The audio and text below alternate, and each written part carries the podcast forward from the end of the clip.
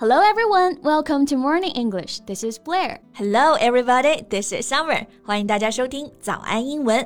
在节目开始之前呢，先说一个小福利啊。每周三，我们都会给大家免费送纸质版的英文原版书、英文原版杂志，还有早安周边。大家微信搜索“早安英文”。私信回复“抽奖”两个字，就可以参加我们的抽奖福利啦。没错，这些奖品呢，都是我们的老师为大家精心挑选的，非常适合学习英语的材料，而且你花钱也很难买到。坚持读完一本原版书、杂志，或者用好我们的周边呢，你的英语水平一定会再上一个台阶的。快去公众号抽奖吧，祝大家好运哦！Summer，so if you were given six hundred million dollars, what would you do? Wait, let me do the math. Six hundred million dollars 啊，这是六百个百万，就是嗯六亿啦。如果别人给你六亿美元，你会做些什么呢？Wow, that's a huge sum. I think if I had that much money, I would buy some mansions and then just travel around the world. 我猜很多人应该会和我一样啊，世界各地啊，到处买几栋房子，然后就周游世界。yeah, well, even though I'm not that into traveling, I would also take some time to see the world and do all the things I like. 对呀、啊。那这是怎么了？最近读到了什么富豪故事，然后有感而发吗？Yeah, I just read something about an extremely rich woman, Huguette Clark. She had $600 million in her bank account when she was 19, but she spent most of her life indoors and lately passed away with no family or friends around her. 等一下，这个人名有一点点独特啊，她叫 Uget Clark. Yeah, she's an American, but she was born in Paris, so she had a French name. In Chinese, we can say 胡格特克拉克。OK，胡格特，所以她是在十九岁的时候就有六亿美元了。 但他基本就不出门，然后最后的人生阶段也没有朋友和家人陪伴，对吧？我觉得这很神秘耶，That's mysterious。嗯，是蛮神秘的啊。那媒体在报道他的时候呢，就用到了这个词 enigmatic，意思也是神秘的，比较难以理解的。The enigmatic woman Huguette Clark lived her last twenty years in a hospital room, even though she wasn't sick。就是说她没生病，还在医院住了二十年，确实是 enigmatic。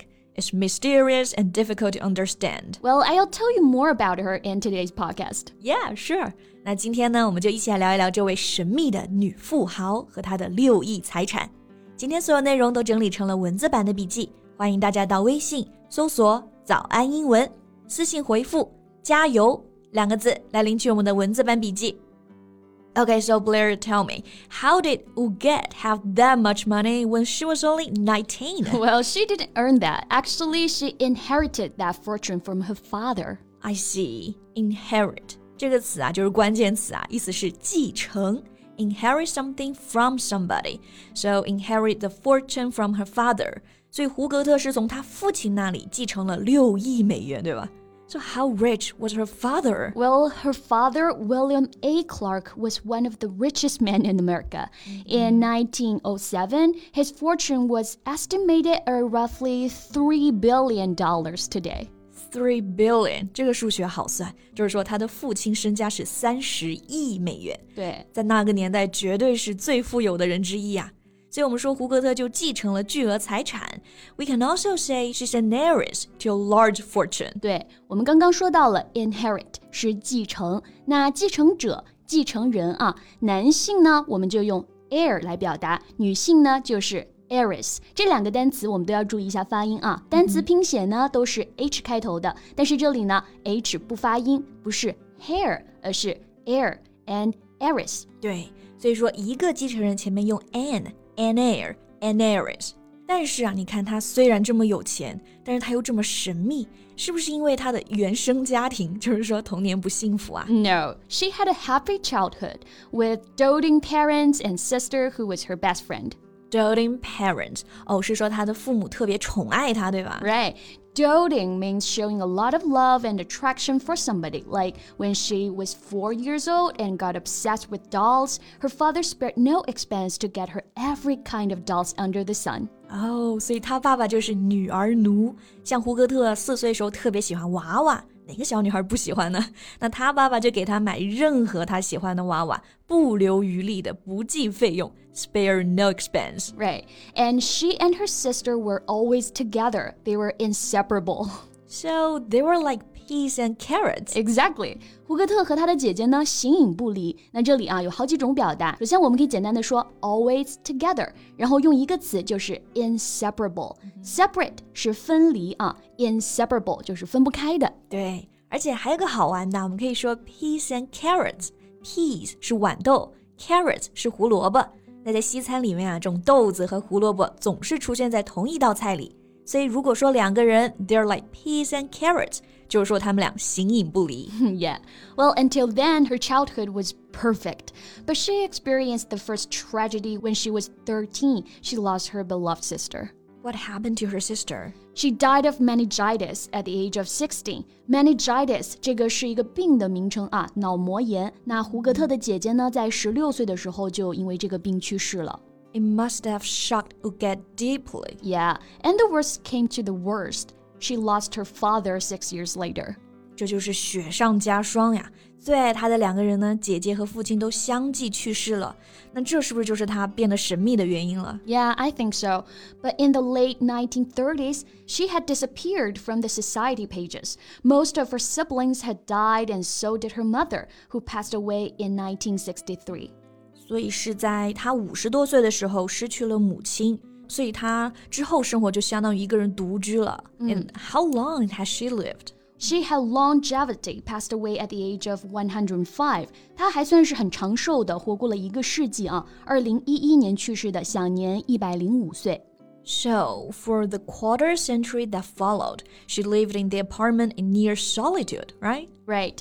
Solitude 意思就是独居的啊，sol 是唯一的、独自的，那这个就是名词 solitude。It means the state of being alone, especially when you find this pleasant.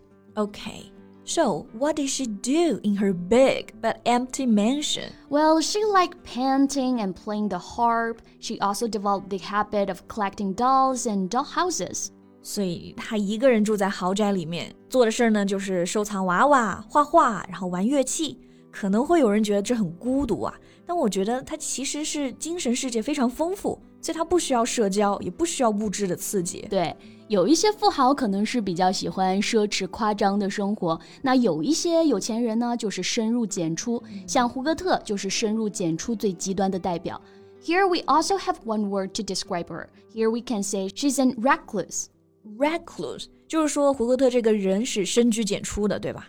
对，就是隐士啊，someone who lives alone and likes to avoid other people so we can say Huguette was a reclusive billionaire. Okay, so she didn't socialize, she had no friends or families. What about her fortune after she passed away?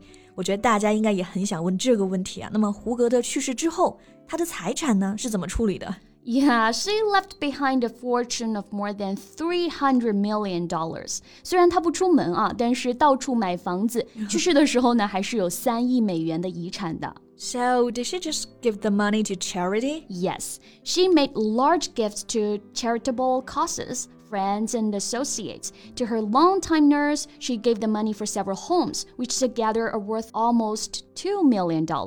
就是照顾他最长时间的护士啊，他也送了很多礼物，嗯，总价值都超过两百万美元了，确实很大方。但是想想他自己的身价，我觉得钱对于他来说应该就只是数字了。不过呢，这些数字啊，却足够能吸引我们世人的眼光。Right. Her half billion dollar fortune was dazzling enough to propel her into the public eye after an absence of more than several decades. 销声匿迹了七十多年之后呢，最后因为遗嘱和财产的分配，她还是回到了大众视野，也给大家留下了一个神秘的富豪故事吧。嗯，对。 那如果大家想想，你有六亿美元，你会不会选择这种生活呢？欢迎你们给我们留言呀！那我们今天的所有内容呢，都整理成了文字版的笔记，欢迎大家到微信搜索“早安英文”，私信回复“加油”两个字来领取我们的文字版笔记。So that's all the time we have for today. Thank you so much for listening. This is Blair. This is Summer. See you next time. Bye. This podcast is from Morning English. 学口语就来早安英文。